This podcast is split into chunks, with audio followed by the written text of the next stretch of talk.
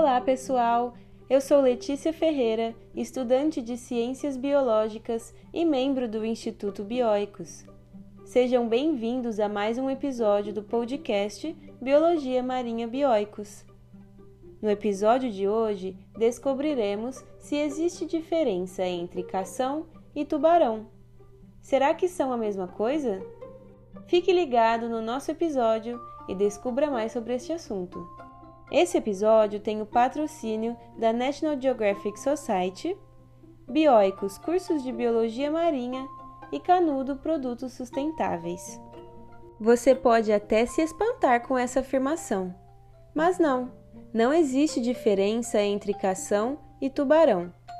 Cação é apenas o nome genérico e comercial para peixes de diferentes espécies de elasmobrânquios subclasse dos peixes cartilaginosos, a qual pertencem os tubarões e raias, cuja carne é muito consumida, sem que a maioria das pessoas sequer saiba de qual animal se trata.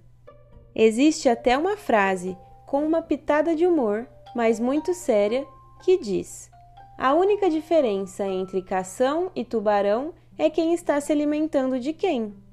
Quando o homem se alimenta do animal, chamam de cação quando, ao contrário, o animal se alimenta do homem, chamam de tubarão. Mas, atenção, que fique claro que o ser humano não faz parte da dieta dos tubarões, ok? Essa é só uma frase ilustrativa do problema. Inclusive, o número de pessoas que morrem em acidentes com tubarões é muito pequeno. Acontece que essa desinformação e até confusão se tornou uma ameaça tanto para os animais e para a biodiversidade, quanto para os próprios seres humanos que consomem esse tipo de carne. Vamos entender melhor sobre este problema e suas consequências? Recentemente foi publicado na revista científica Marine Policy um artigo de autoria de cinco pesquisadores brasileiros, onde eles mapearam o consumo da carne de tubarão no Brasil e procuram alertar para os riscos ambientais que este costume implica. Segundo os autores, o Brasil atualmente é o primeiro importador de carne de tubarão em escala mundial. Isso porque, em alguns países asiáticos, as nadadeiras de tubarões, também chamadas de barbatanas, são muito apreciadas na culinária com apelo afrodisíaco, chegando a custar mais de mil dólares por quilo. Uma vez que é proibido cortar as nadadeiras do animal e devolver seu corpo ao mar, muitas vezes ainda vivo, prática conhecida como finning, o restante da carne, que não é de interesse para a maioria dos países, é repassado para o Brasil. Aqui, a indústria pesqueira internacional encontra um forte comércio desses peixes, muito apreciados por não possuírem espinhas. Ah, e nós também somos o 11 produtor da carne e o 17 exportador das nadadeiras, que não são consumidas aqui. Muitas pessoas, no entanto, não sabem que estão consumindo carne de tubarão. Na verdade, segundo esse estudo, mais de 70% das pessoas não sabem disso. Então, se você também não sabia, não se sinta mal. Isso ocorre porque ao chegar nas prateleiras de mercados e peixarias, a carne já está limpa, filetada e cortada em postas, sendo vendida com o nome comercial de cação. O importante é que agora que já sabe, você pode repensar seu consumo. Mas afinal, por que repensar o consumo de cação?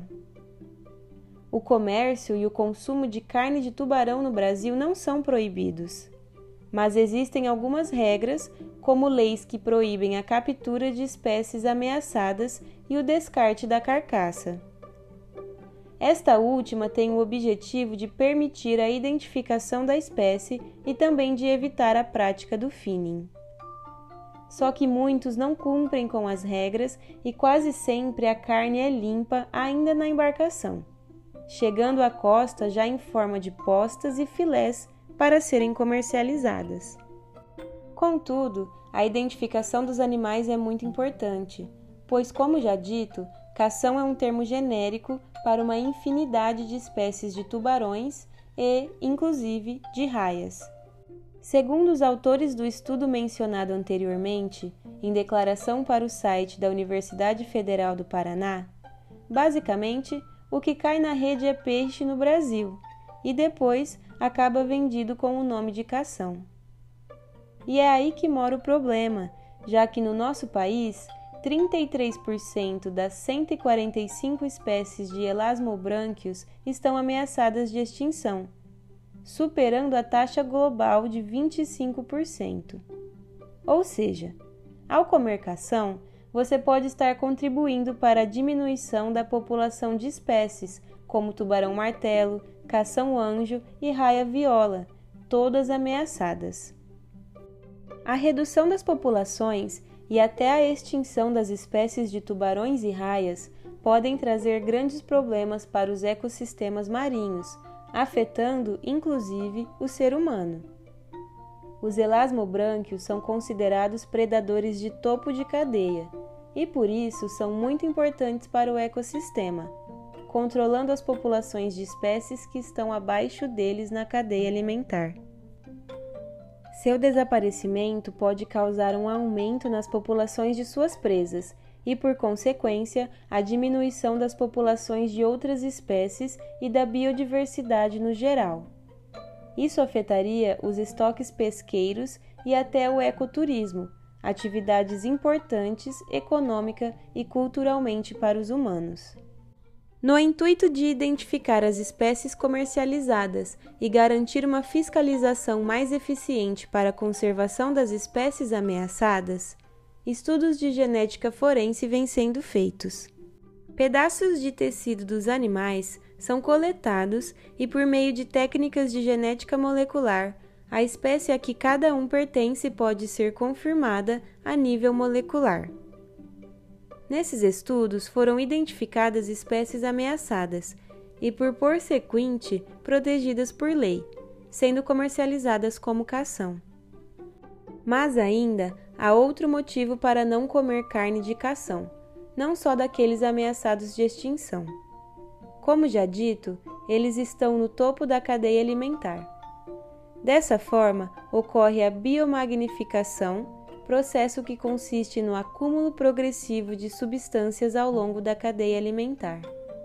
Ao se alimentar de presas que agregaram substâncias em pequenas quantidades, os elasmobrânquios as acumulam em maiores quantidades. E o mesmo ocorre conosco quando nos alimentamos desses peixes. As substâncias se acumulam ainda mais em nossos corpos. Algumas delas são metais pesados, como mercúrio e arsênio, que, se ingeridas em quantidades elevadas, podem causar danos cerebrais. Isso, inclusive, é um dos motivos para que muitos países rejeitem a carne de cação e organizações não recomendem seu consumo por mulheres grávidas, lactantes e crianças. E aí? Esses são motivos suficientes para repensar o consumo de carne de tubarão? Considere com carinho parar ou ao menos consumir conscientemente, procurando saber a origem do que está no seu prato. Você também pode compartilhar o conhecimento que adquiriu aqui com seus amigos e familiares, para que eles também possam refletir sobre este problema. E aí, pessoal? Gostaram desse episódio e querem saber mais? Esse texto foi extraído de um artigo de autoria de Júlia Salmazo, Pirângelo, Thaís Sempre Bom Regiane Dalacqua e Douglas Peiró. Ele foi publicado na nossa revista Biologia Marinha de Divulgação Científica do Instituto Bioicos e pode ser lido e baixado gratuitamente no nosso site bioicos.org.br barra Revista Biologia Marinha. Lá você encontra os autores, a bibliografia, as referências e muitos outros artigos. E se você quiser ajudar nas atividades do Instituto, nós trabalhamos com uma vaquinha virtual. É só acessar o link na descrição deste episódio. E por hoje foi isso, pessoal. Aqui é Letícia Ferreira, membro do Instituto Bioicos, e até o próximo episódio.